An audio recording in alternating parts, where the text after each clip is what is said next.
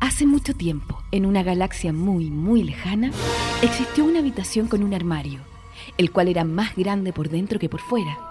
Al centro había un sauce golpeador, y en una de sus ramas podías ver un gato que allí dormía y sonreía. Angélica y Francisco, quienes hace tiempo pasaron el punto de no retorno, nos hablarán de esto y mucho más, porque en el fondo, todo lector es un poco nerd. ¿De qué hablamos cuando hablamos de nerd? Bienvenidos a ¿De qué hablamos cuando hablamos de nerds? Un capítulo más. Un capítulo más. Un, ca- un podcast más. Eh, perdón. Por demorarnos perdón, tanto. de verdad, pero ha sido, la vida adulta nos tiene medio jodido. Sí, nos tiene un poco En colapsado. realidad, más que la vida adulta, la tesis a mí me tiene pero hecho un concha. Sí. Como que es- todos los días me despierto pensando que no voy a alcanzar a terminar. Ay, qué terrible. Sí, es terrible, es terrible. Y de verdad lo creo, pero igual sigo trabajando en la mierda. El gran consejo, que un consejo que yo siempre sigo, es cuando tengo que cerrar temas, ¿cachai? Es como, no voy a alcanzar, no voy a alcanzar, pero ponte tú si tenéis que cerrar o entregar tu tesis el día 28, piensa que el mejor día va a ser el 29. Y empiezo a pensar en el 29 porque va a ser Yo un día también. bacán porque ya no tengo que hacer eso. Sí, yo también. Eso estaba pensando así como, ¿qué voy a hacer cuando termine la tesis? Muchas Como, cosas. puta, sí. Cacha que no estoy ni leyendo otras weas, sino es terrible. Es muy fome. Bueno, Es muy fome. Pero Eh, ya bueno, queda menos, ya queda menos. ya queda menos. Así es la idea. ¿Cómo va, Ángel? ¿Bien? ¿Todo bien? Sí, bien. Perfecto. Y bueno, ¿qué ha pasado en el mundo nerds desde la última vez que nos vimos? Ha pasado harto. Ha pasado caleta. Ha pasado caleta de cosas. Muchas cosas. Sí. Entre ellas, probablemente Ex- bueno, X-Men. X-Men. Pasó X-Men. ¿Qué más? Eh, Pasó Alicia. Pasó Alicia. El Conjuro. El Conjuro 2. Term- el Conjuro 2, claro. Terminó. Que hoy día se confirmó que van a hacer una película de la monja que sale en el Conjuro 2. Y tú sabes que yo. Yo tengo un tema con el Conjuro porque yo soy muy miedosa. Ya, va, hablemos del Conjuro. Hablemos del Conjuro. Perfecto. Yo soy muy miedosa, sí, tengo Ya. miedo atroz, atroz, atroz. De todo. Y soy muy pussy con las películas. Sobre todo las películas de terror que tienen que ver con el demonio. O sea, para mí la peor película que exi- existe, El Exorcista, la vi cuando chica en TVN y nunca más la volví a ver. Ya. ¿Por qué no? Así la música me acuerdo y es como que no dormí dos meses. y vi el conjuro, la, la uno, porque en ese tiempo yo colaboraba con Televitos, la revista, nuestra revista amiga Televitos. Entonces Bueno, el Conjuro 1. Me mandaron, yo fui para hacer la crónica, ¿cachai? Del, estaba en la función de prensa, entonces no podía gritar ni hacer nada y me dolió la cabeza, en verdad, de susto. No, fue terrible, terrible. Es bueno el Conjuro. Sí. La primera es muy buena. sí. De hecho, nunca más la volví a ver. Cuando la dan, la adelanto. Por supuesto, no vi a Anabel, nada, nada, nada, A nada. mí, a mí me pasaba que como que también la fue a ver al cine y me habían dicho que era muy buena, tenéis que ir a verla la weá, bueno, y, y como que también estaba como recagado de miedo, pero ¿cómo, cómo, cómo tanto miedo? Decía yo, qué ridículo, ¿cachai? Así como que, y se empezaba a colocar tensa la pantalla, hacía algo en la pantalla, empezaba a colocarse algo tenso y yo empezaba así como, ajaja, así como a reírme. Se viene algo terrible, ¿cachai? Así como hacerme el huevón, pero en realidad estaba cagado de miedo, ¿cachai? Y como que agarraba el celular, revisaba mensajes para no mirar la puta pantalla. Así de urgido estaba, pero sí, es buena la película, la primera. Lo que pasa es que además tiene esos momentos que, viste que las películas de terror igual tienen como momentos Clichés. clichés y predecibles. Sí, Sí, y como siempre Scary, cheap el- scary. como el momento, ¿cómo se dice? Que como jumping moment, no sé Sí, si sí, se llama jump moment, que es no. el momento que siempre, Sí, sí, sí. que es como cuando, Que es el ruido, el salto, el que golpe, alguien, un el- golpe y el todo. pero con el conjuro no pasaba. De hecho, las cosas que pasan, pasan en momentos que tú no, no alcanzáis a estar alerta como sea, para mirar por otro lado. El- la, la gracia del conjuro que, por ejemplo, de la primera, que tiene cuestiones muy atípicas de película de terror en el sentido de que te da miedo una pieza con luz encendida y donde hay harta gente. Y generalmente en las películas de terror uno tie- se, se angustia más cuando el protagonista o, o un personaje está solo. Claro. ¿cachai? Y acá no, acá como tenía la pieza llena de gente y con las luces encendidas y todo, y está mí igual. Y eso es, es notable. O la escena cuando están tan de día la mina tendiendo la sábana y la sábana se le escapa y se le forma una persona. Esa weá es macabra. Me volvió a dar como así cositas. es buena. Ya, y el conjuro 2, ¿qué onda? ¿La viste? No, yo no la vi. No, ah, no la no, viste. pues no ah, la soy vi. yo el que la vio. Tú Ya, la viste, no, yo ya no veo esas películas. Ya. Sí, voluntariamente no la voy a ver. Ya, entonces para la gente que. Bueno, a esta altura yo creo que todo el mundo vio el Conjuro 2. O sea, los que les gustó la 1 corrieron a, a ver la, la 2. No sé cómo le habrá ido la cuestión. ¿no? A ver, ver si- encuentro alguna estadística de cómo le estará yendo, pero yo creo que le era increíble. Sí, la fue a ver mucha gente y he escuchado que a todo el mundo le gustó mucho. Mira, eh, es entretenida, es como... Sí, entretenida, no es mejor que la 1 ni por si acaso. Pero hay gente que me ha dicho que es mejor que la 1. No. No sé, eso, bueno, sobre gusto no hay nada escrito, qué sé yo. O- obviamente, ¿cachai? Pero no, a mí eh, no me gustó más que la 1. La encontré entretenida, eh, la, me gusta cómo está filmada, se ve súper bonita. O sea, bonita, bonita, scary bonita, así como la típica casa eh, clase baja, británica, antigua, qué sé yo.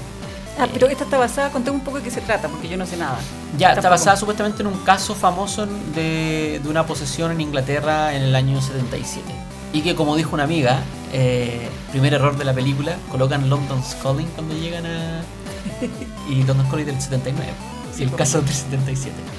Pero, bueno. el- es un cliché. Sí, Sí, el cliché. claramente. ya.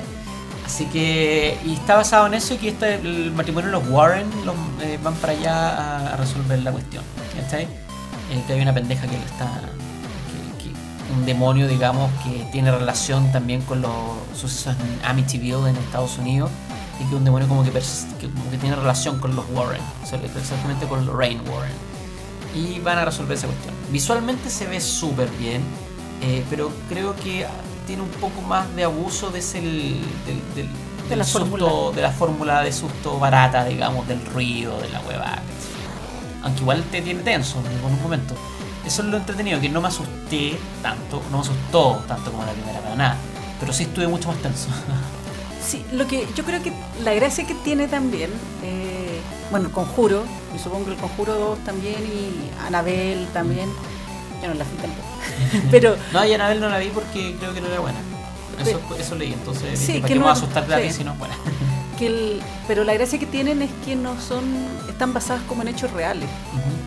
Eh, porque la, el conjuro después yo leí, o sea, si yo leo las cosas igual me asusto, pero es más entretenido leerlas que, Sí. que verlas, ¿cachai? No sé si más entretenido, más pasable. es más pasable. Em, y la historia del conjuro uno existió, la familia tal cual, lo único que sí que es peor todavía es que el demonio nunca se va de la casa, de hecho parece que nunca deja de... Ah, no, cacho eso. No, nunca se fue de la casa y todo, esa es la historia del conjuro 1. Y, y ahora en conjuro 2 también me imagino que como son casos reales, Ah. las historias pueden ser, tienen más vetas de lo que sucede y lo que no sucede, Claro. entonces no son predecibles, no las Claro. puedes ir adivinando en el camino. Sí.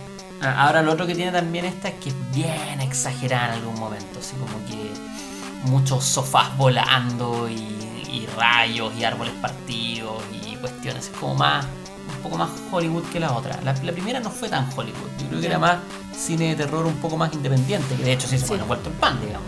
Sí, pues. Eh, esta no, esta un poco más eh, un poco más para asustar a propósito, o sea, no, un poco más visualmente con harto efecto, qué sé yo. Eh, igual tiene la dirección de arte me gusta caleta, la fotografía también. Está el diseño de esta monja que aparece, los que vieron la película se acordarán, que Yo está vi la- muy bueno, que es como la foto. un Marilyn Manson raro así como vestido de monja. Marilyn Manson jamás ha dado susto. Y yo vi la foto de la monja y dije, ¿por qué vi esta foto? Y me mandó. Es terrible, es terrible. El diseño de la monja está súper cuático. Y obviamente se sacaron un spin-off. Al tiro Sí, ya se, se, anotaron un poroto con, el, con la monja y ahora la- va a tener un spin-off. Y bacán, po. Eh, pero sí, eh, está entretenida. La encontré entretenida. No me aburrí, ¿cachai? Pero, pero no, no la encontré mejor que la primera. Ya. No la encontré un poco más exagerada, un poco más, un poco más para la masa, para el público. Sí, pues que ahora van a buscar la masa. Si ya le Sí. hicieron una vez, la van a buscar. Sí. Y, y lo bueno encuentro yo es que, que, que igual parece ¿eh? que hay mucha película de terror que es malita, ¿cachai? Que es como Sí, que salen eso, demonios. eso es lo bueno que mucha siempre esta se, esta se, ¿cómo se llama? Se sobresale del resto. sobresale Eso el es resto súper y que tenga como una mini saga de repente igual entretenida porque parece que todas están más o menos bueno. Ahora lo chistoso, por ejemplo, es que en el, en el Blu-ray del conjuro de la primera, en los extras especiales, onda la película oficial, ahí mismo salía que los Warren eran unos chantas. ¿Sí? sí, ahí mismo sale que son unos chantas. Lo cual es obviamente súper chistoso. Que, que creo que eran muy fanáticos religiosos y qué sé yo. ¿no? Entonces. pero creo que hay casos documentados de ellos que Sí, sí, pero Amityville no, Amityville se probó creo que era muy chanta. ¿Sí? Sí. Ah, ya. Bueno, el, el de la casa del Conjuro 1 no, ese es un caso real. Y de hecho esa casa estuvo así, después ellos se fueron, pero la... Ah, eso era, la familia no, no se fue al tiro, vivió en esa casa un montón de tiempo. Pero como que ah, viste que se supone que eran varios demonios y Sí. cosas que en esa casa hay algunos que se quedaron ahí y la familia como que convivió con ellos varios tiempos. Qué chucha. Y las- ¿Por qué, con- por qué Puta, con porque se demonios, tenía, que, gente? se tenía que quedar ahí, pues si no era llegar y agarrar las cosas. Y que en los casos de las cabras había sido súper heavy porque había habido abuso y todo así. Ah. No, que la historia del Conjuro 1, la historia real, es tétrica, tétrica, tétrica. Ah, y fue no, real porque en realidad eh, fue real, ¿cachai? Así como que esas cosas sucedieron. De hecho, habló como una de las hijos, la hermana, habló años después con todo lo que sucedió. Ah, qué espanto. Sí, espantoso. Ya no hablemos más del conjuro. no hablemos suficiente del conjuro. y- pero bueno, igual está entretenido. Sí. Valía la pena. Eh, lo otro que se estrenó fue eh, el 19 de mayo se estrenó X-Men. X-Men. ¿Qué te? Apocalipsis. Apocalipsis. Sí, no, Debería decir no, no, 2, X-Men 3, ya no sé. Sí. Em, mira, la película la encontré, o sea, cuando yo salí al cine dije, oh, qué buena película, sabiendo que la película no es buena. Creo que la película tiene unos errores terribles, pero tú sales de la sala contento. Entonces yo creo que la mayor gracia de esa película es justamente eso. Cómo logras, eh, yo la vi dos veces de hecho, cómo lográis salir de la sala, entretenida, me gustó, tiene esta parte, acordarte de todas las partes buenas, sabiendo y acordándote de las partes muy malas. Sí, este, es una película para pasar el rato. A mí, uno de los parámetros grandes, como la vería de nuevo, no sé si la vería de nuevo. No sé si la vería. No, yo no la vería de nuevo. Sí, entonces para mí no, creo que me anduvo aburriendo un momento. ¿cachai? Estoy tratando de hacer memoria, de hecho es, total, es el problema, que además encima es medio olvidable la película. ¿cachai? Eh, es media, media forgettable rápidamente. Eh, sí me pasa que me molesta mucho eh, Jennifer Lawrence. ¿Qué Ya te es como, molestó? Ya, sí, Jennifer basta, Lawrence, así sí. como en serio no tiene por qué ser ella la protagonista solo porque eh, ganó un Oscar y porque es Y porque linda y porque todo el mundo la quiere, qué sé yo. Como, mm, y a mí me gusta Jennifer Lawrence, pero es como, dude, no, de No. verdad no. Así como no, Bueno, es una no se justifica. Era, una, no se era como una discusión que tenían varios, varios fans. De hecho, la- me me acuerdo que la, él la ha comentado en Twitter con, con otras personas que la comentaban. eh, que ella es muy mal Mystique. De Mystique, uno de los grandes personajes de los X-Men. Y, y en verdad, eh, verla casi siempre de ella y no de azul, como es Mystique, Mm. es como, no sé, me carga un poco. Sí. Además que, sí, es demasiado Jennifer Lawrence. Sí. Y nunca le creéis que es Mystique. Sí, es como basta con los mutantes. Storm me gustó como está, lo encontré entretenida. Eh, lo otro que me pareció, por ejemplo, eh, si bien es cierto es bacán que salga Weapon X, digamos, que salga Logan cuando lo liberan y toda la cuestión, y, y cuando está convertido en arma X, y eso es muy, muy choro, eso está totalmente extra. Y es absolutamente, y esa es una de- gratis así, pero es- gratis, gratis, es gratis. gratis Es como media hora que perdiste así para ¿Por poder qué? por el, el ¿cómo se llama? La paja visual, o sea, no la paja visual. El orgasmo. El es- orgasmo visual de ver a, a Weapon X, ¿cachai? Arma X. ¿Para qué? Ya, sí, es bacán, pero, pero no se justifica. Ah. No hace, no mueve la historia, no la hace avanzar, no la, la estanca, de hecho. Y lo peor de eso, ¿sabes qué es? Que en, el- que en la anterior película, que es Días del Futuro Pasado, esa historia había quedado en entredicho. Mm. Porque se supone que esta era como una. Bueno, esas das vueltas de tiempo que tiene la línea temporal de los X-Men que enredada. Pero acuérdate que Logan cae Sí, lo saca Mystique. y lo saca Mystique, que Sí, era el, este mismo gallo, Sí, pero era Mystique. Sí. Entonces tú dices, wow, entonces a lo mejor en este universo, El en esta línea no de tiempo, no lo van a convertir en-. Y aparece Logan y como y que Mystique, nunca. Mystique nunca sabía dónde estaba, Claro. nunca se cruzó con él, no tenía idea Sí. de nada.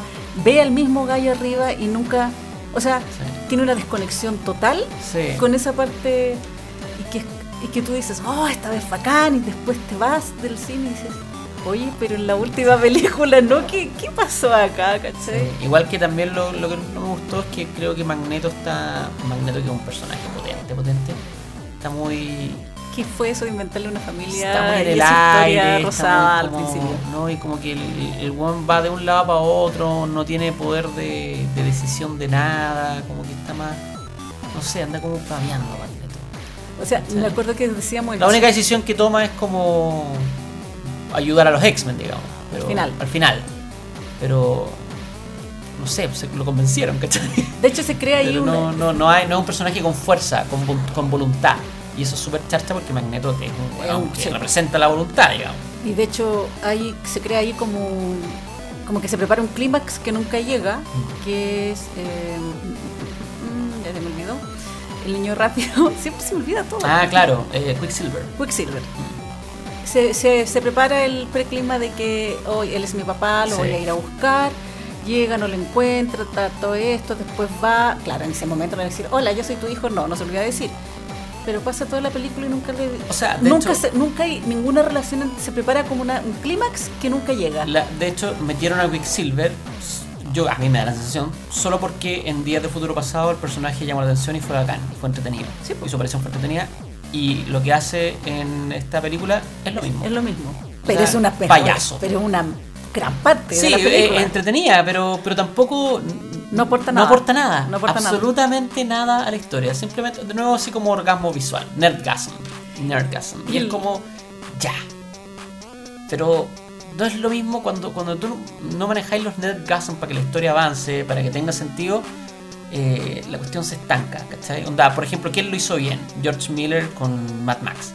Que esa weá es orgasmo visual tras orgasmo visual tras orgasmo visual. tras- Tanto que en un momento hay gente que se cansa. Pero la historia avanza. Sí, por la historia siempre avanza. Y siempre avanza, ¿cachai? Acá es como totalmente gratis. Lo, lo pusieron porque es bacán, pero no tiene ninguna relevancia. Absolutamente ninguna relevancia. Bueno, los personajes, todos los villanos, en verdad. Bueno, el villano. y otra cosa que es mala que tiene X-Men eh, Apocalipsis es Apocalipsis. Apocalipsis. sí.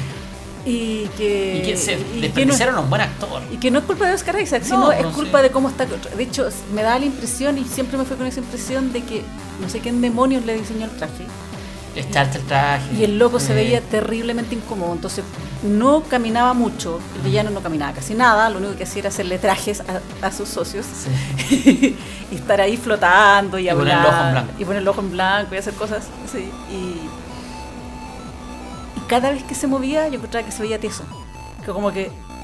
Qué difícil es caminar como astronauta, ¿cachai? Entonces, como que. Ya, o sea. ¿Cómo no vamos a poder hacer Sí. un traje que se vea bien en pantalla, Sí. Entonces, igual.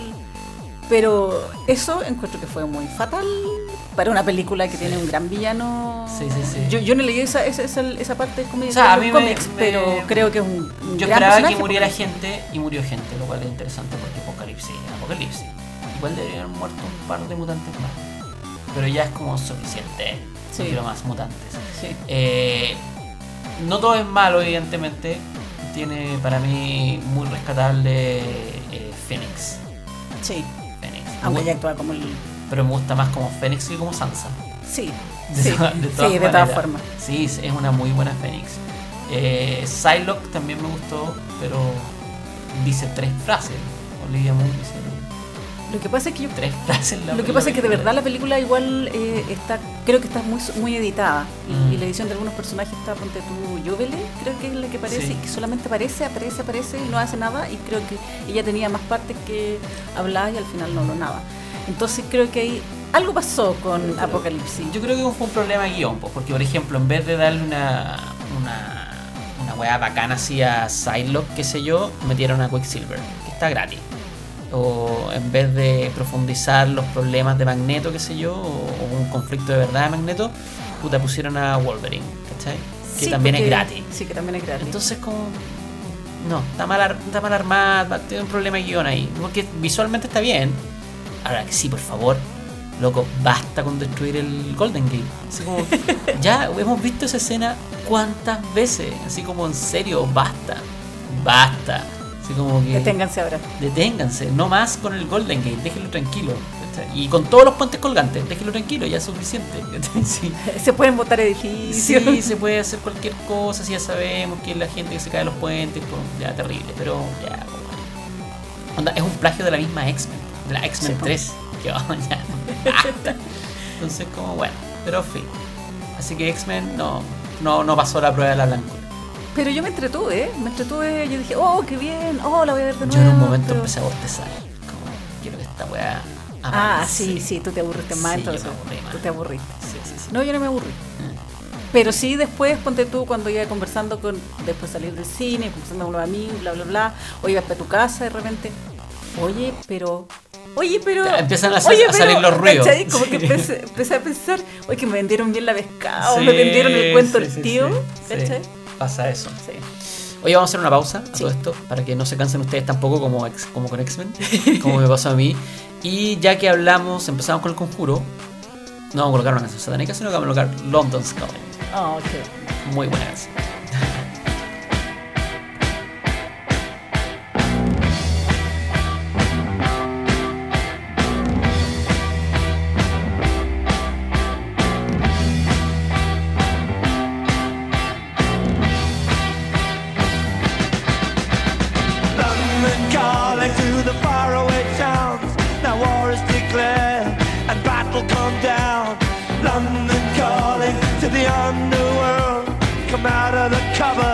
You boys and girls. London calling, now don't look to us. Phony Beatlemania has bitten the dust. London calling, see we ain't got no swing except for the rain and the crunch of thing. The ice is coming, the sun's zooming in. Meltdown expected, the wheat is going thin. Engines stop running, but I have no fear, cause London is drowning. I live by the river to the imitation zone. Forget it, brother, you can go it alone. London calling to the zombies of death. Quit holding out and draw another breath. London calling, and I don't wanna shout. But while we were talking, I saw you nodding out. London calling, see we ain't got no hide except for that one with the yellowy eyes. The ice is coming, the sun's zooming in, engines stop running, the wheat is going thin, a nuclear error. But I have no fear, cause London is drowning. I,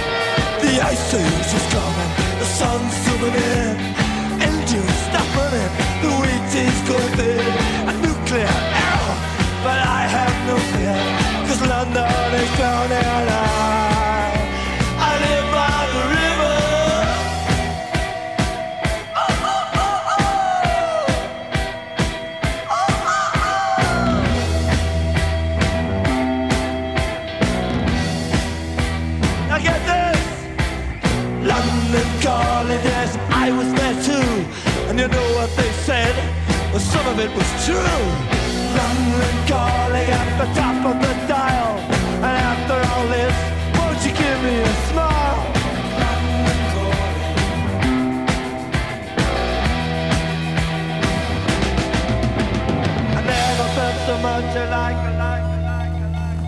Estamos de vuelta con de qué hablamos cuando hablamos de nerds, eh, analizando lo que ha sido este periodo sin vernos, que en serio insistimos, vamos a tratar de que sea un poco Sí, más seguido, Que, se- que sea más seguido, sí. lo prometemos, ¿ya? Eh, Para está- que no nos extrañen tanto que, no terminen olvidándolos. Claro, sí, hasta el Facebook lo tenemos olvidado. Antes Sí, yo posteaba caleta en el Facebook y ahora estoy como... Sí, en las vacaciones de verano. sí, eh, yo sí, abusé de la weá. Pero está bien. Sí. De hecho, me fijé el otro día, no hemos cambiado la foto de Navidad. Sí, está ahí una foto de Navidad ahí. Súper charcha, así que de ahí la voy a cambiar, te prometo. Eh, entonces, otra cosa que se estrenó fue Alicia a través del espejo. Sí. La innecesaria Alicia. Y es todo lo que voy a hacer al respecto. Porque igual me da lata insultar algo que venga de Alicia, pero es muy mala la película. Sí. ¿Quién chucha prueba estos guiones? Lo que pasa es que yo igual fui pensando en que esto no es Alicia, ¿cachai? Y, y yo cuando escribí la crítica del, de cine de eso, eh, dije, tampoco la quise destrozar, destrozar, porque como que me da lata. Pero es muy destrozable. Es muy destrozable. Em, Pero si yo la vi desde el segundo desde este punto de vista. Si tú llevas un niño, el niño se entretiene. Mm. Esta es una película infantil y en eso sí siento que se desmarcó un poco de esa cosa goticona Mm. de Tim Burton que siempre no fue ni chicha ni limonada, porque era como que no era Alicia, pero era Alicia. Ya, En sea, cambio esto no es Alicia. Digámoslo directamente. Es un cuento de- Visualmente y fotográficamente la película es maravillosa y se ve la raja y los diseños son increíbles y el traje de Alicia medio tailandés, toda a mí no zorra. Ah, a mí me encantó. No, me gustó más la estética de la de Tim Burton. Mm, Ya. No, a mí me gustó, me gustó fotográficamente. Ya, y tiempo lo encontré, es lo más destacable de la película. Sí, tiempo, el personaje. El personaje de tiempo, es muy, muy bacán. es muy bacán. Es muy bacán porque se nota como un personaje medio torturado, solo, so- qué sé yo. Eh, me gustó harto tiempo y más encima que en los libros originales al tiempo lo personifican. Nunca aparece como personaje, pero lo personifican. Al tiempo no le gusta que lo midan y la weá, bla, bla, bla. ¿Cachai? Eh, entonces De está hecho, esa parte era la más. De hecho, la historia y todo lo que, lo que hace tiempo y bla, bla, bla, y la- las cosas que suceden y los, como las reglas de, de su personaje y de su historia, también. Sí, sí. Pero la película en general es demasiado. Es tonta. Sí, es tonta. como que. como un juego charcha de PlayStation. Sí, es como de ir pasando etapas. Sí, como- es pasando etapas, Sí. previsible, tú sabes que va a pasar esto, Sí, no hay que sí, investigar sí. mucho para que pase lo Yo, otro. yo no sé por qué aprueban estos guiones en realidad. ¿Quién los aprueba? Así como que Disney en serio ha hecho cosas muy buenas. Entonces, ¿por qué aprueban una cuestión tan chacha? Tan mala, tan, tan, tan nada. Es muy nada la película. Sí, es muy nada la película. Que, que, que uno se lo cuestiona porque además es de, es de Alicia. Claro. Que, que además Disney hizo la película de Alicia, la película animada. Que, Mm. Que es muy una buena. de las grandes películas Claro. que se ha hecho. Mm. Eh, que tenía una banda sonora muy entretenida, que- Sí. que, tiene toda una mística con Alicia y agarra a Alicia nueva Y que la ya hace por sí- mierda. la hace mierda, sí. Sí, una lata. Y que obviamente el título de Alicia a través del espejo tiene solamente el título, pues no tiene nada que ver. No, nada que ver. Nada. Igual que, por ejemplo, el trailer, puta, prometía weas que, que no, no sé, pues Moriarty, que aparece. ¿Cómo se llama el actor? Se me olvidó. Eh, Siguiente en ese momento. ya, pero Moriarty. Digámosle Moriarty. Moriarty porque siempre será Moriarty. ¿Qué personaje más desaprovechado? Yo pensé que iba a ser súper Y importante. qué actor más desaprovechado, porque Que- le claro, y lo desaprovecharon totalmente, así como el, el psiquiátrico, el médico psiquiátrico medio sádico. Y yo pensé, dije, este weón va a estar toda la película, va a estar la cagada y nada, aparece una escena y chao. No sé por qué. ¿por ¿Qué? como, no. Todo lo. Toda la locura y lo bacán que tiene Alicia, que por eso inspira mucha locura y que podrían haber hecho una gran wea. Y no aprendieron la lección porque la primera les fue bien, porque era toda una novedad y se veía la raja, pero tuvo malas críticas. Chico, todo malas críticas. Tuvo malas críticas, entonces ¿cómo no atinaste? ¿cachai? Y no sé cómo le habría ido a esta película. No, no sé. Veamos. Pues, porque vi cuánto le había el conjuro, hasta el momento el conjuro 2 lleva como 140 millones de dólares. Costó 40. Ya. O, sea, o sea, ya triplicaron lo que invirtieron, digamos. ¿ya? Entonces, bacán. Pero veamos a ver. Alice. True. True. Ahora, voy a hacer lo mismo que tú dijiste sobre basta con Golden Gate Sí. y decir basta de Johnny Depp. Puta. Basta. O sea, de verdad, detengan esta locura. Díganle al loco que si no actúa, actúa bien. Ya desmitifiquemos el mito de Johnny Depp como un tremendo actor, porque Sí. él no es un tremendo actor. O sea, es un actor bien del montón. O que hace películas muy malas, porque en verdad, cuando Johnny Depp no es un personaje, una caricatura, Sí. Yo creo que te- eh, yo- Johnny Depp ha tenido buenos personajes, ha tenido buenos, buenas, buen- buenas interpretaciones, pero eh, el sombrero loco lo odio. Lo odio. Odio su explosión, odio cómo habla, odio todo. Odio lo que dice. No, pésimo, sí, pésimo. pésimo, pésimo. No, man. No, y es como una.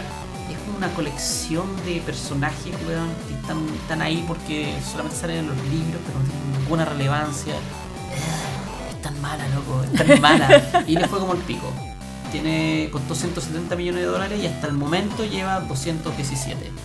O sea, nada. Pero solo salvo la plata. Salvó la plata, pero un fracaso. Sí, pero igual hay merchandising para vender y, y todo. Y, Sí, y Disney no se va a ir a la quiebra, ni mucho menos Ni por. Por eso. A propósito de eso, weón, de, de que no se era la quiebra, el otro día pensaba que toda la plata que ganaron con Star Wars la van a perder con la demanda que les van a poner por el caimán que se comió el cabro chico. Qué terrible. ¿Y se lo comió? No, encontraron el cuerpo, pero lo mató, po. Sí, el pero lo mató porque se lo llevó al agua. Sí, pues se lo llevó al agua. No, no se lo comió, el cuerpo está intacto. Lo recuperaron ayer. Qué, qué Sí. atroz, weón. Bueno, tú Qué viste, desesperante. tú viste, bueno, no sé por qué estamos hablando de esto. tú viste esto que, que, que yo, lo encu- yo no sé si es un fake o es cierto. Ese video del campo de golf en Orlando, Es verdad, es de verdadero. la Florida, que Sí, sale ese es tremendo cocodrilo. Sí, sí, sí, sí, es real. Lo vamos a dejar en la página de Facebook para que la Sí, vean es la raja, es la raja, es muy bueno. O sea, no sé si es la raja, porque si yo estoy en ese campo de golf y veo ese cocodrilo de ese tamaño, yo creo que no sé. Me subo una. Bueno, sería la opción, porque los cocodrilos no trepan, digamos. Pero el bueno no estaba ni ahí, o sea, iba caminando lejos. Y hay dos videos. Hay uno que, lo grabó primero y otro que también es como, loco, de verdad, este cocodrilo existe, ¿qué onda es? No sé, Es gigante, Messi, weón. Sí, es muy sí, grande. gigante, era muy grande y es lo encontré increíble, me encantó, porque más encima es como, wow, eh, dinosaurio. Es un dinosaurio, de hecho el más, Palpico, los sí. más grandes, es Sí. el más grande que los más grandes de los que se tiene como recuento. Sí, po. está muy bacán. Y el loco está paseando así, Sí. como, ah, sí, la pasando. Sí. sí, sí, sí, bacán. Pero bueno, en África en todo caso hay se han encontrado cocodrilos así de grandes, ¿eh? Lo- lo- los he visto, digamos. No, yo no personalmente, sino que he visto los videos de cocodrilos muy grandes, muy grandes. En River Monster, este un programa de, de que hace Jeremy Wade, un biólogo y pescador británico, que lo dan en, dependiendo del lugar, lo dan en Discovery o en Animal Planet, como que lo dan en los dos canales. Que es un weón que pesca monstruos de río y de lago, o sea, monstruos de agua dulce. Y hay un momento en que está en África y el weón pasa así como en un lanchón cerca de unos cocodrilos africanos, pero eran gigantes, gigantes, gigantes. Como, tu madre, este weón se cae y acabó. Pero a lo mejor no, po. A lo mejor no, pues si uno nunca se weones no matan por deporte. pues. No, po. No. Y si no les parece apetitoso, poco o conocido. O si no tienen hambre. O si no tienen hambre y. Mm. No sé, pues supongo que la gacelita es más conocida, ¿cachai? Entonces Claro. pasa y cooperó. Sí. Sí. Pero pático. Uh, ya. Sí, terrible. Sí, era, pero era muy bacán ese, ese video del cocodrilo, lo encontré la raja. Sí, mucha gente dijo que era falso, pero porque hoy, porque es tan, tan, tan impresionante la weá. Sí, es impresionantemente Es grande. impresionante, pero no, es, es verdadero. Por lo menos yo lo vi incluso en, en la National Geographic, lo posteó. Sí, y además después salió otro video. Salió el otro video como grabado de otro ángulo de otra persona Sí. y sí, ya no pueden ser dos videos y si hubiese sido un fake. Sí, y en todo caso no, no, no es primera vez que salen cocodrilos de los campos de golf. No. Es primera Y vez. es- claro, es- que nunca había salido uno tan grande. Sí, y este parece que, que la gente de ese campo de golf lo, Lo había conocía, visto, sí lo habían visto, sí. Le tenían como nombre, y decía, ah, no, sí se pasea, ¿cachai? Pero nadie lo había grabado nunca. ¿verdad? Claro, creció el bebé. De hecho, es bacán, es bacán por el video, el amigo le dice, colócate al lado para que cachen el porte que tiene. Sí, y el loco así, ya, ay, Sí. ¿por qué no te colocas tú? Sí. Entonces esa wea. Sí. Bueno, A lo mejor lo crió Hagrid. son tallas idiotas, claro. Son tallas idiotas que le ocurre a la gente cuando hace, cuando está nerviosa, yo creo. Hacer Sí. esas tallas idiotas. Sí, como el video del loco que graba la erupción del Calbuco, que es lo mejor. Sí. que dice, oh, acá he llegado hasta tan lejos. Oh, Sí. Yo tengo un conocido que eh, le tocó ir dos veces a la Antártica. A la Antártica a hacer investigaciones, porque él estudió ciencia o biomolecular, botánica, no sé qué chucha, una wea muy bacán. Él es científico y le tocó dos, dos expediciones a la Antártica hacer, qué sé yo, investigación. ¿cachai? Tenía que investigar la única planta que se da en la Antártica, que es como un musgo, culiado.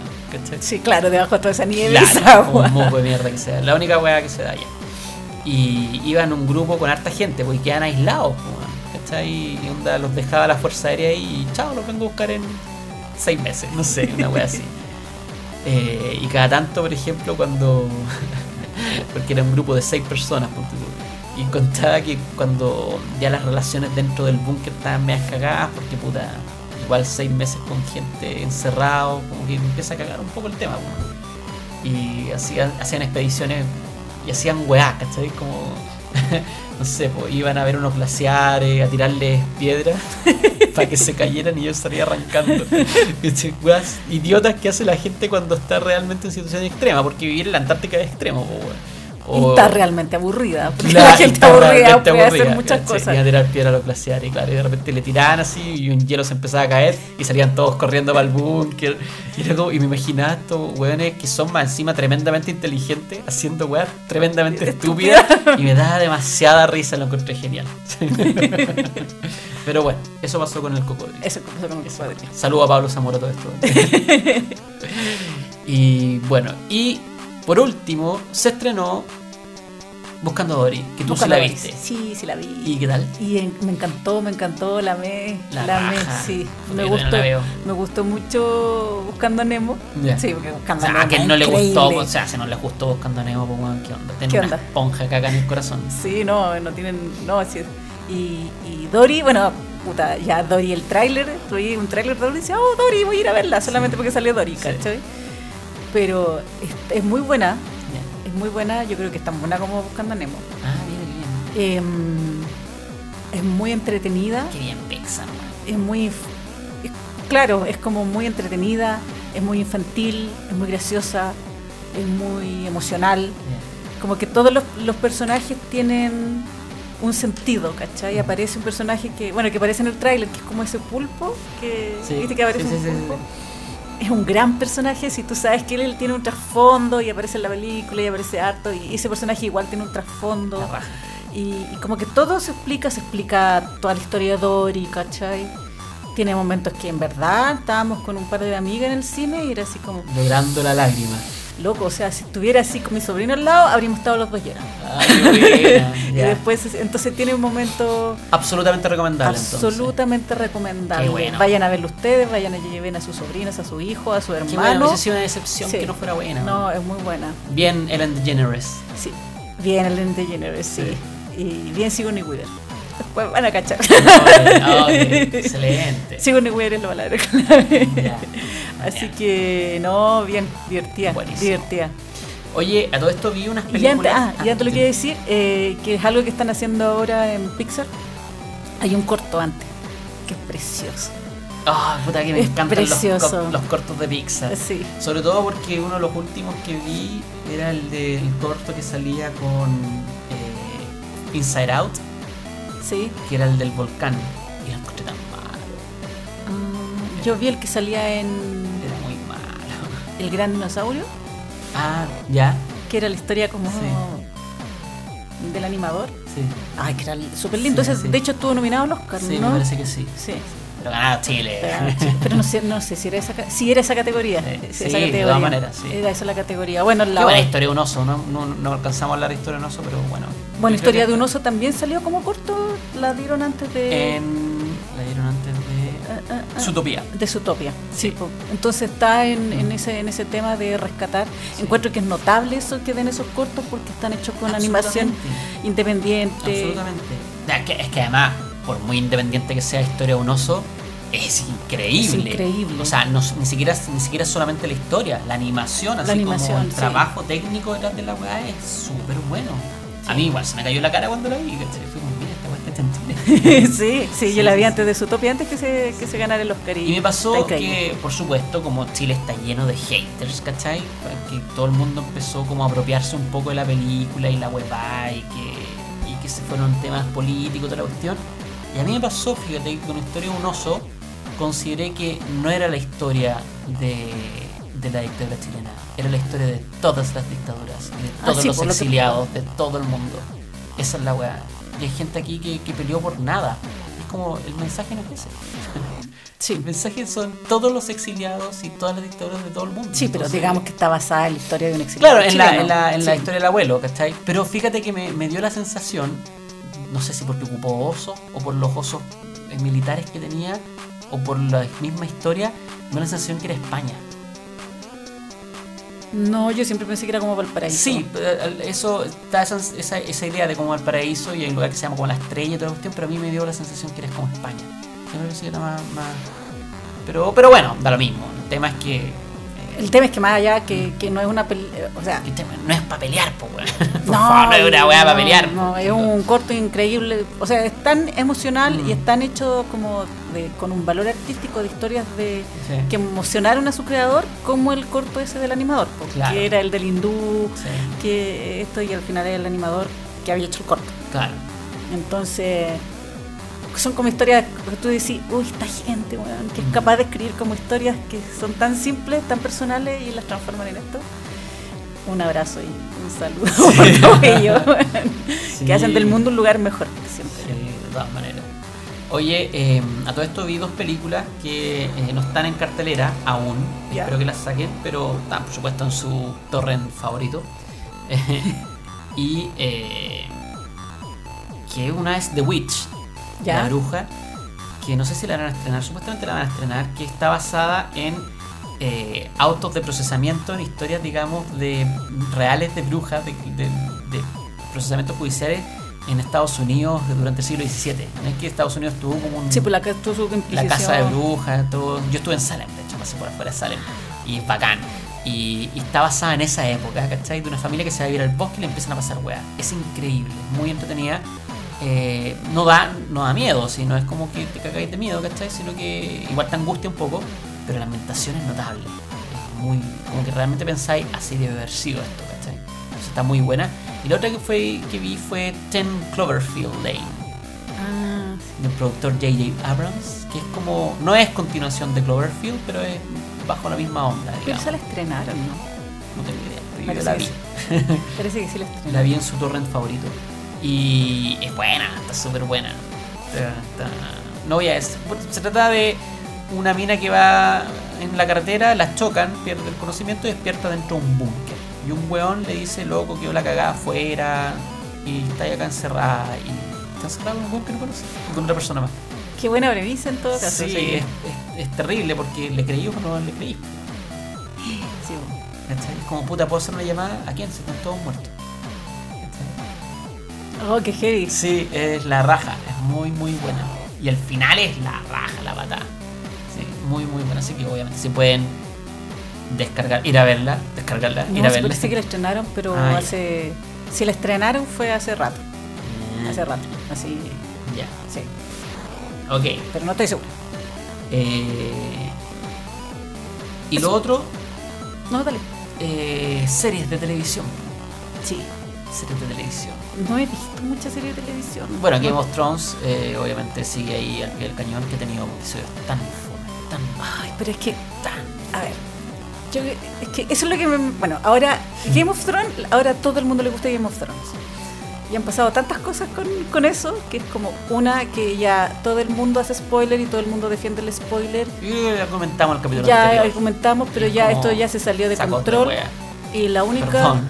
Sí, pero es, es así, absolutamente. De hecho, la Berna Ojeda, que estuvo en- con Sí, nosotros la temporada nosotros, pasada, sí, puso algo muy cierto porque ella le spoilearon un capítulo y dijo: Yo leí estos libros hace siete años, Mm. siete años, y no le comenté a nadie lo que pasaba. Sí, y ahora en chucha. 20 minutos me contaron todo el capítulo que yo no sabía.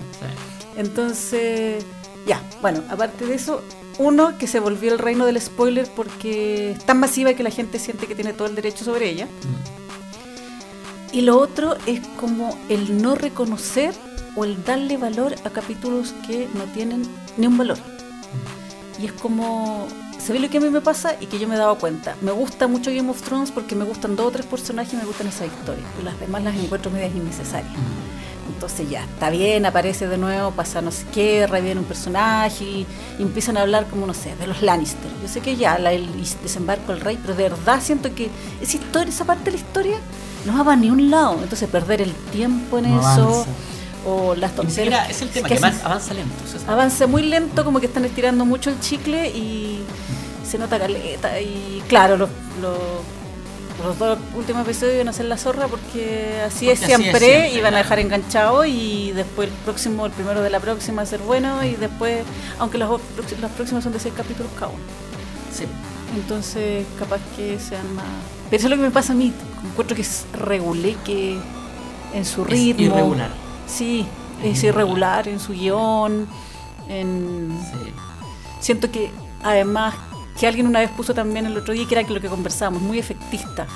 Ah, Es pues es lo que digo yo siempre. siempre, pues, sí. que una que una serie que Sí, vive que de vive matar de- personajes Para crear el efecto de. ¡Oh, la y, y el, el efecto emocional. Entonces se producen cosas como que tú consideras que el que murió o no se murió es lo más importante, y lo más importante no pasa. Mm, Como el famoso capítulo de Jodor, mm. que de repente todos amaban a Jodor. Y es como ya, es súper terrible su historia y todo, y en el fondo te impactó y era algo que no veías venir, pero sucedió.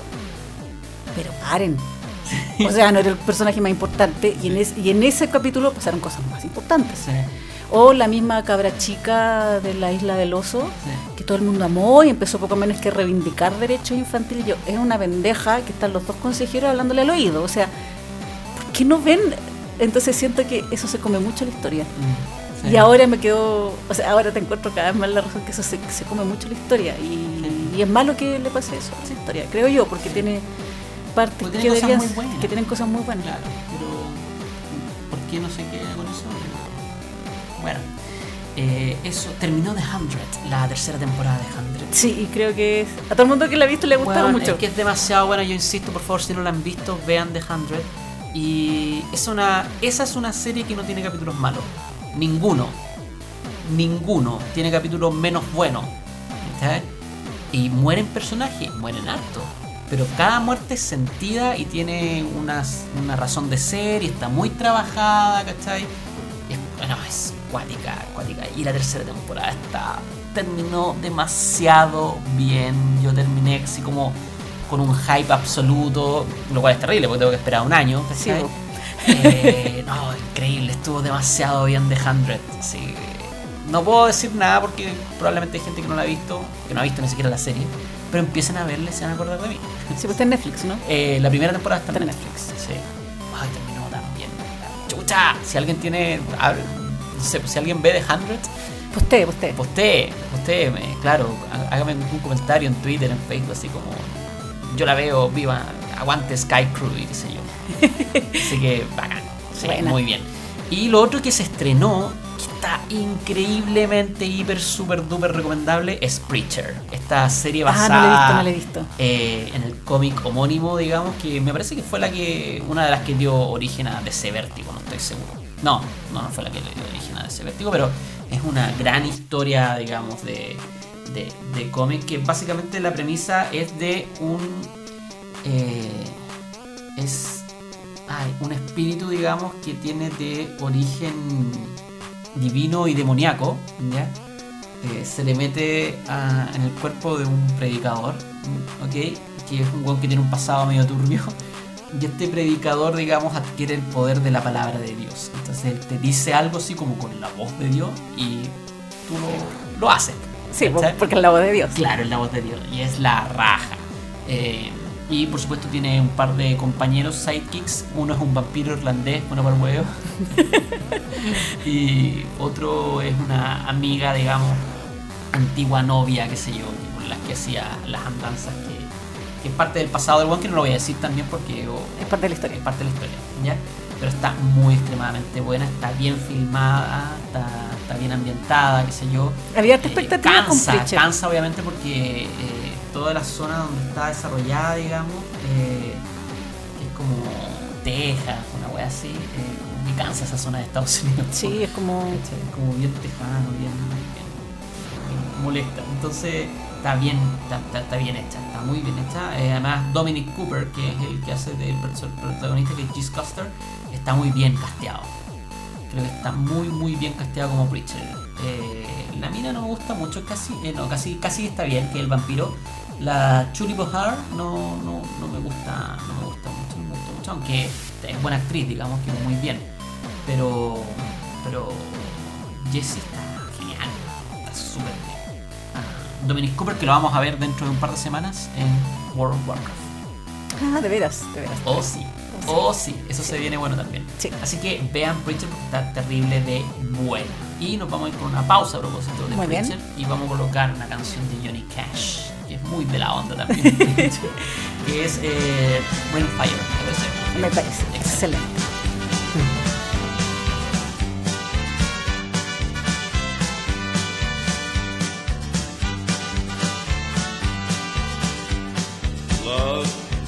is a burning thing, and it makes a fiery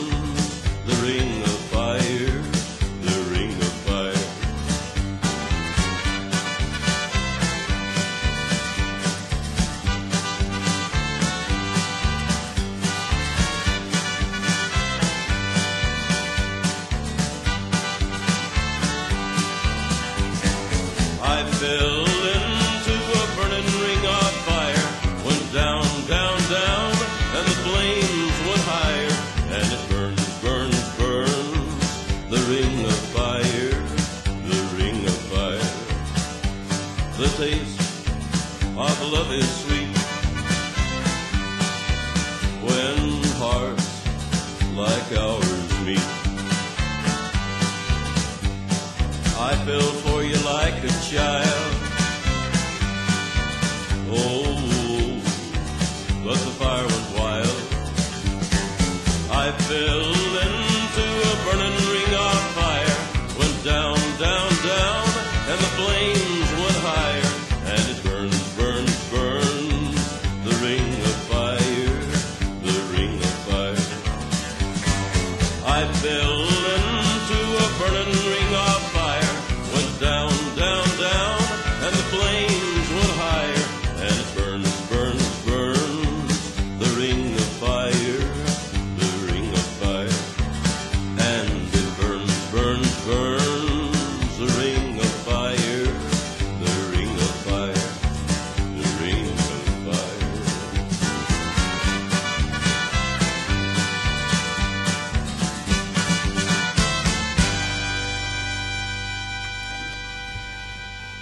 con Preacher. Así con Así. Johnny Cash. Así con Johnny Cash, que era otro que tenía harto demonio metido en la cabeza, por Sí, eso hacía no. las canciones que hacía. Hacía las canciones que hacía y hacía los covers que hacía. Lo que es que eh, me parece que fue Trent Reznor que dijo que. Porque Johnny Cash hizo un cover de Nine Inch Nails que es Hurt. ¿Ya? Sí, y, y Trent Reznor dijo que no iba a tocar más esa canción. Porque ya que Johnny Cash la había hecho cover y le había salido tan increíblemente buena como que ahora le da vergüenza tocar su propia canción. No sé si, yo creo que igual lo siguen siendo, pero la sigue tocando. Pero Sí, sí, además sí. que Johnny Cash se murió. Pero, pero eso le pasó a, al bueno de. a un loco de. De Trent Reznor. Otro que tiene otro hartos que tiene demonios, hartos demonios sí, dentro. Una bestia esa mujer. Sí, una bestia. Sí, sí, sí. Sí. Así que eso. Eso con, con la actualización que es harto. Harto. Oye, sí, también está. ¿Te acuerdas que yo el año pasado eh, recomendé Hannibal? Y les dije a todos que esta es la mejor serie que usted no está viendo. Ya. Sí. Ahora yo les digo. Terminó. Terminó.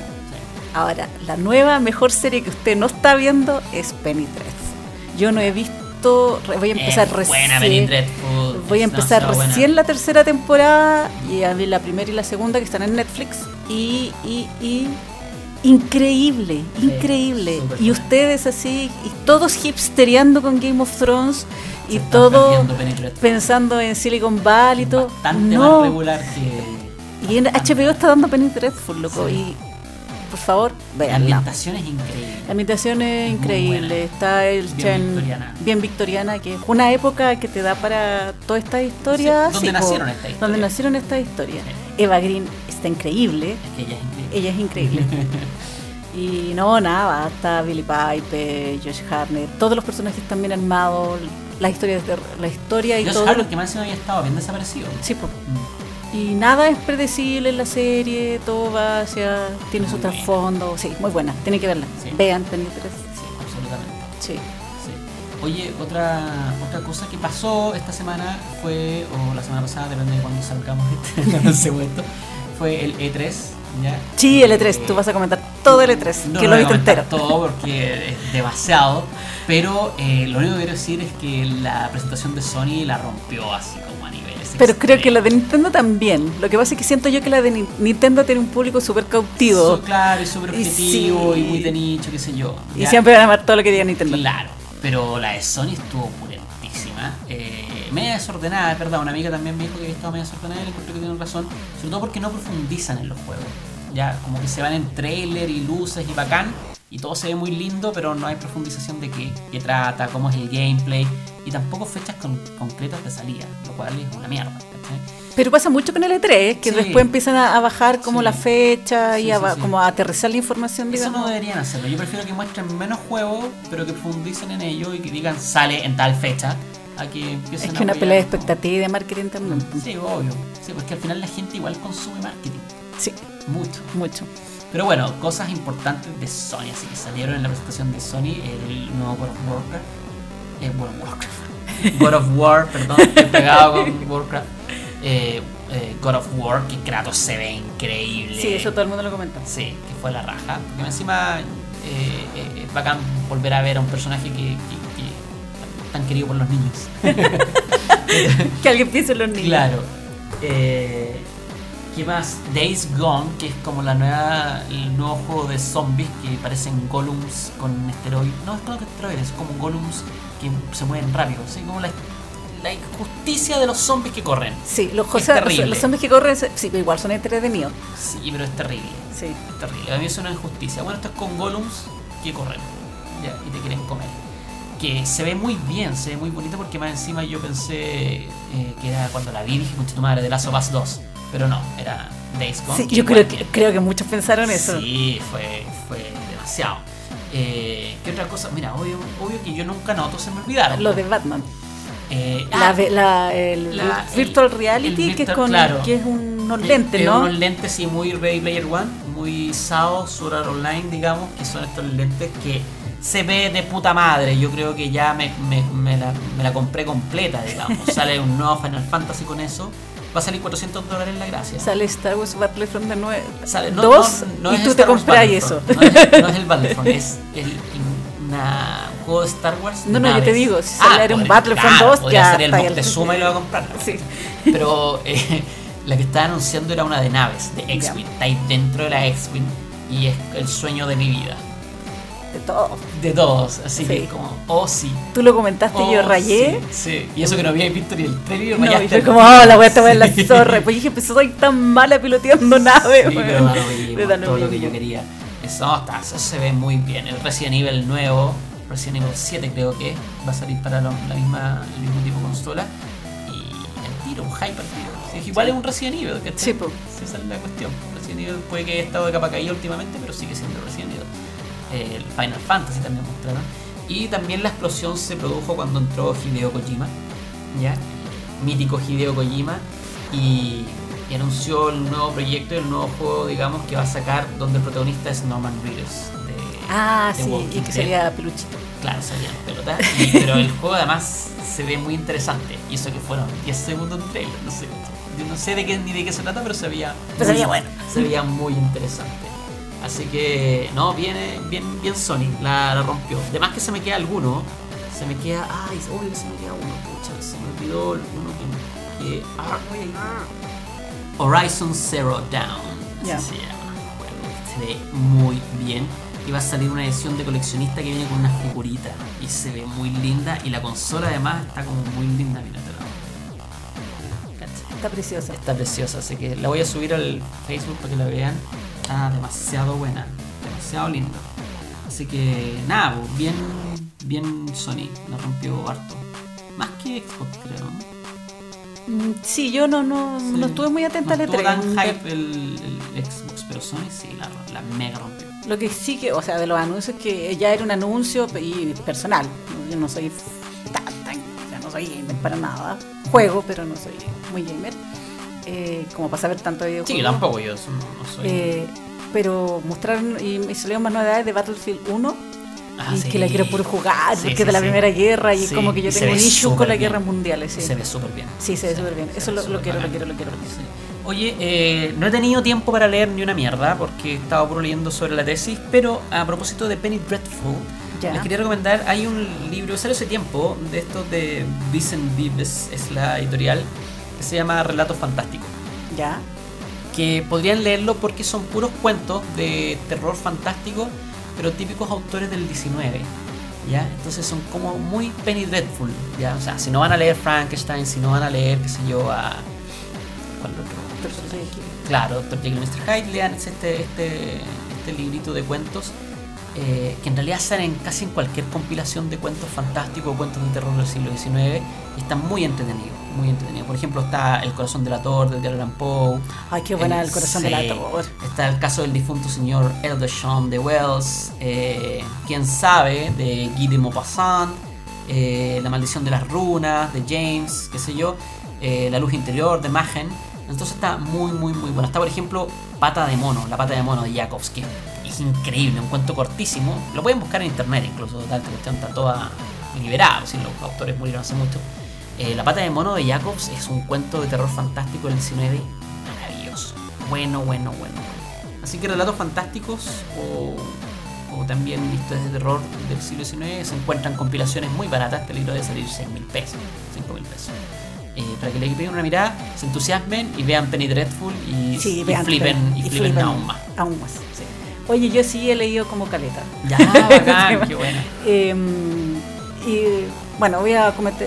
Lo primero que voy a decir, aparte, a, a propósito de los cuentos, y a propósito de George Martin y hablamos de Game of Thrones, eh, yo creo que lo voy a postear en el Facebook, que es un cuento de George Martin que se llama La Cruz y el Dragón. Oh, buena.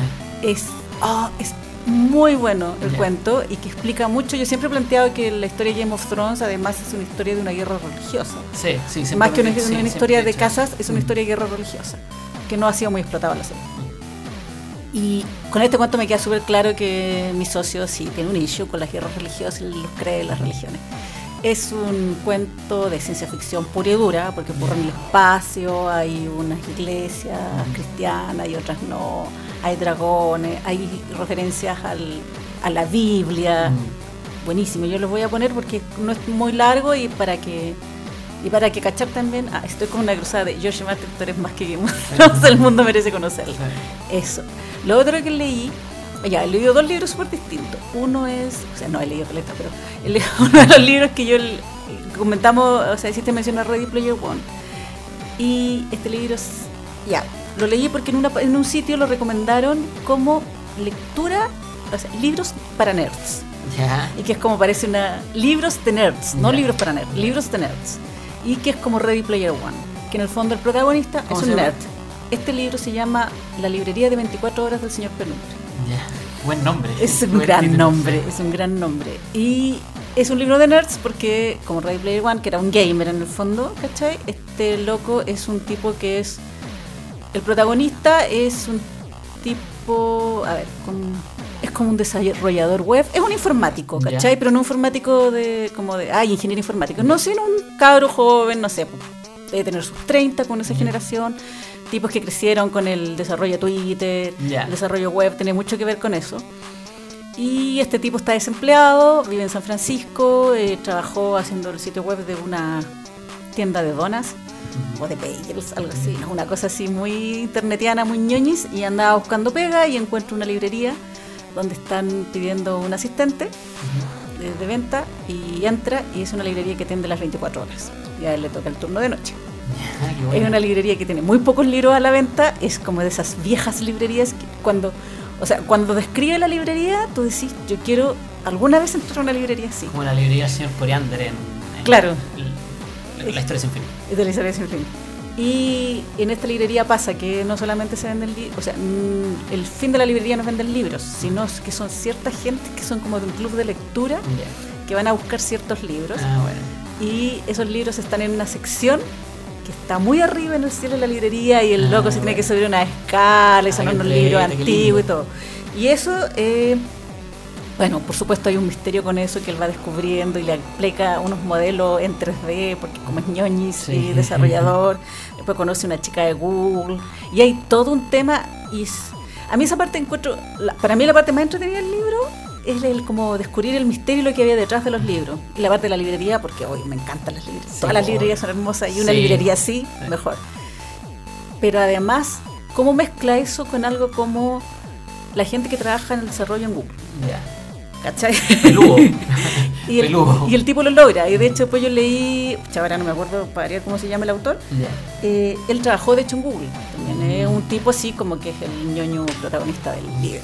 Es muy bueno. Se llama La librería de 24 horas del señor Penumbre. Está editado en español. Así que búsquenlo por ahí po, porque debe estar. de todas maneras. y está con este rango de libros de nerds. Sobre eso me llama la atención. Ideal. Ideal. Y otro libro que acabo de terminar, eh, que es, me lo recomendó una amiga, que se llama Yo Lucifer. Ya.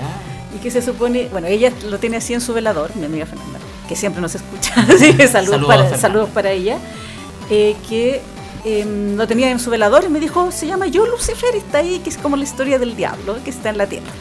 Y dije, ay, yo tengo que leer eso. Y lo busqué, sí, lo, lo conseguí y lo leí. Y claro, es la historia de que Dios en algún momento le dice al diablo, a Lucifer, que él tiene, que lo quiere poner a prueba. O sea, como que lo va a perdonar. Pero antes de eso lo va a poner a prueba y tiene que vivir 30 días en la tierra como persona. Y, lo hace, y el tipo toma posesión de un escritor que está bien venido a menos y que se llama Glenn Duncan, claro, que es el mismo nombre del, del autor real del libro, y, eh, y que estaba a punto de suicidarse. Justo en el momento que está a punto de suicidarse, lo dejan en el limbo y Lucifer se encarga. Es, es bueno, más allá de lo que yo pensaba. Es un poco, ¿cómo se llama esto? El streaming de la conciencia, el flujo Sí, de la conciencia. Ya, está escrito, así- me- está escrito así, ¿cachai? puede, puede huellarte un poco si no estás acostumbrado. Sí, porque es Te como, puedes perder. Sí, es como abrumador, porque en algún momento te cansáis. Sí, sí, sí. Entonces, el porque el- es, es- todo el libro es Lucifer hablando, Lucifer hablando, Lucifer hablando, y habla y empieza a hablar que el escritor, que el departamento, que tenía esto, que no sé qué, y después empieza a hablar de por qué lo echaron, de la tierra, de los espacios. Todo esto pasa en Londres, además describe Londres, pero además es muy gráfico en las descripciones, ¿cachai? Y- pero tiene una gracia especial como ponte tú.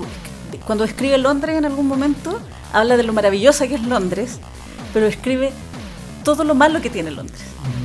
¿Cachai? Decía, ponte tú, la rata muerta, no sé qué, y, las, y esta pobre tipa que la van a abusar sexualmente por su marido. Pero como está hecho el libro, como está escrito, eh, me gustó mucho, mucho, lo encontré muy entretenido. Más que la reinterpretación del diablo Ya. y que te haga una reinterpretación Sí. de la Biblia, la historia está muy entretenida. Ah. Pero sí, lo que puede tener es que un poco abrumador porque está escrita así. Sí. Entonces eso es un Sí. poco cansador. Sí, es cansador. Sí, es cansador. Sí. Yo nunca, por ejemplo, he podido leer, eh, porque me cansa, eh, En Busca del Tiempo Perdido, ¿cachai? o El Ulises de Joyce. Ah, lo dice de Joyce es terrible. Sí.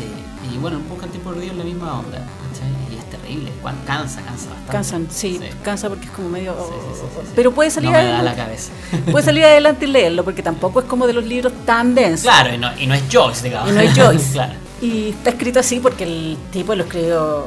Y si de hecho si no lo hubiera escrito de otra forma, a lo mejor habría creído- caído en más clichés de lo que puede ser el diablo en la tierra Claro. encarnando y contándote cosas, ¿cachai? Pero está súper bueno, súper bueno. Neil Gaiman hizo algo similar, no corriente la conciencia, pero coloca al diablo en la tierra en Sandman. Hay unos Sí. capítulos Sí. Notable, muy bien hecho. Eh, así que eso, pues vamos a ir cerrando. Oye, nuestro amigo Antonio Díaz Oliva, que está en Chile nuevamente, eh, presenta su nuevo libro el martes, La experiencia formativa. Me acabo de acordar, así que estaba buscando un libro. El martes para que le peguen una mirada si no conocen, que es siempre escritor chileno bacán, y escritor Sí. joven. Así que la experiencia formativa se presenta el martes, no tengo idea dónde. Pero sé que se Pero- lanza el martes. Pero lo vamos a postear en el Facebook. Así que ahí lo van a buscar. Así es. Oye, y eh, te lo había comentado y lo encontré súper entretenida esta iniciativa. Y así que la vamos a comentar. eh, porque podemos hacer más cosas con eso. Quizás vamos a poder entrevistar a alguien ahí. Que se viene un evento que se llama Expo Cool. Que es. Ah, viene Shakti. Aquí viene Chakti. Viene Shakti, la maestra Jedi. Shakti. Que, viene, que es un evento ñoñis que Sí. van a hacer del 15 al 17 de julio en el portal Ñuñoa, porque ahí hay como un. un- 15 al 17 es harto. Sí, pues son tres días. Mm. Eh, hay como un mini centro de venta, hay una parte así como la, la que está en el Costanera, pero del portal de Ñuñoa. Y viene, claro, viene la, la niña esta, la que, sea, la que hace de Shakti. Shakti, que es la Orly Shoshan. Esa es la actriz. Y que Shakti es la maestra Jedi que sale en El ataque de los clones. Que puede que no sea la mejor película de Star Wars, Y pero es una también maestra sale, Jedi. También sale en. ¿Cómo se llama? En- ¿Cómo sale? No, en, en el episodio 3, pues, la matan también, así como que la atraviesan así. Deberían, pues se echan a todos los Jedi, mira yo. Bueno, no, pues se supone que no se echan a todos los Jedi.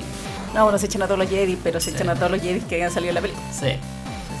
Y viene eh, el niño que hacía de Cirilo en Carrusel también. Porque, No te puedo creer. Sí, La wea nostalgia. Pedro Vivero. Y que si tú ves la foto de él, jamás te imaginarías que él era Cirilo. Buenísimo. Yo la vi, la encontré. Va a tocar en una banda en vivo que es Perno, que es la banda de Lalo Ibeas de Chancho en Piedra, que es una banda que hace puras canciones con Sí, temática sí, ñoña. Sí, sí, sí. Y van bueno, a ver, muy sí, y van a haber competencias, paneles de conversación, tiendas, etcétera. Bacán. Así que, oye, expocoolchile.cl Sobre todo que la Comic Con le está como. Según lo que he escuchado, estuvo súper mala. Oye, y entren a expo expocoolchile.cl, que ahí está toda la info, la van a ir Sí, van a colocar en el Facebook en todo caso. Sí, y ya pueden empezar a comprar entradas, fotos y autógrafos con los actores, etcétera, etcétera. Es como Su foto con Cirilo. su foto con Cirilo. es como una convención eh, eh, de tres días que tampoco es tan chica. Así que nada, pues igual. Y se viene luego. Sí, pues. O sea, Así que- más, por eso. Igual súper chulo que haya más convenciones de este tipo en Chile, ya que las. ¿Resistirá el mercado? ¿Resistirá el mercado? Yo creo que aquí la que va a ganar es la que haga las weas bien. La que va a ganar es la que haga El la tema es que la, la Comic Con sigue teniendo peso por el nombre, Sí, pero es re malo. pero. y la que haga y la que pueda realmente reunir a. El mundo nerd. al mundo nerd, Sí. que es algo que le falta, que es todo lo que tiene la Comic Con de San Diego, que no tiene la Comic Con Chile. Claro. Y que siento yo que la Comic Con de San Diego es, un, es que también es comercial, Sí. y, y bueno, en Estados Unidos se hacen muchas convenciones comerciales, y que siento que en Chile se malentiende un poco eso y se trata de traer solo lo comercial, Mm. cuando la Comic Con Falta de toda San la parte cultural. es cultural y tiene Sí. una... Y que lo que Cultura quizá- pop, por la- supuesto, pero cultural. la mística ñoña, Sí. sí, pues la mística de tener comiqueros, dibujos, eh, paneles de conversación, días de ñoñería, para ir a- pero para ir a ñoñar, no para ir a darse la vuelta con los amigos y a visitar tiendas, porque para eso no va el euro, pues, no sé. o al Portal Lion, no va Claro. su comiquería. pues. Claro, así es. Eso, Ya, pues, nos empezamos a despedir. Nos empezamos a muy bien, despedir. gracias por escucharnos. sí, Y- esperamos estar pronto de vuelta, Así es. quizás con novedades o quizás no, pero Sí. volveremos. Yo tenía un concurso y se me olvidó. Yo tengo un próxima. concurso. Ah. eh, ya, pero vamos a tirar por la página, por Facebook igual y todo, para que nos visiten. Vamos a regalar dos afiches de Game of Thrones de esta temporada. Son afiches súper bacanes que tengo en la casa. Ya, la. Así que que van a ver. son oficiales de HBO y todo, Buenísimo. etcétera. Así que para todos ustedes que son todos tan fanáticos de Game of Thrones, se pueden llevar alguno de los afiches. Excelente. Excelente. Oye, eh, para despedirnos, ¿tú tienes una canción o tiro yo la canción? Tira la casa. Ya, a propósito de la espantosa y terrible, asquerosa, digamos, matanza que se produjo en esta discoteca de Orlando, Orlando. que eh, Qué mierda de mundo. sí. qué mierda, qué mierda de mundo, man. qué mierda de mundo. A veces pienso menos mal que David Bowie ya no está con nosotros, man, porque de Pero eso hace que el mundo sea más una mierda. Sí, pero también es un mundo que quizás no se merecía David Bowie. Quizás, sí. Eh, eh, bueno, nada que se, ¿qué se puede decir de eso? Absolutamente nada, nada, absolutamente nada. Love is love, como decía el, el, el- hashtag, digamos, Sí. que, se, que se lanzó. Eh, y vamos a ir con una canción que, eh, que evidentemente es maravillosa, por, eh, hecha y compuesta por uno de los cantantes homosexuales más bacanes de la historia del planeta, el mejor frontman eh, de la vida, Freddie eh, Mercury. que es Freddie Mercury y efectivamente, eh, obviamente, Sí, no, no cabe duda. no cabe duda. No cabe duda, así que nos vamos a ir con. ¿Qué canción de Freddie Mercury? Podría ser Love of My Life. Vamos mañana. Love of My Life, perfecto. Que estén bien.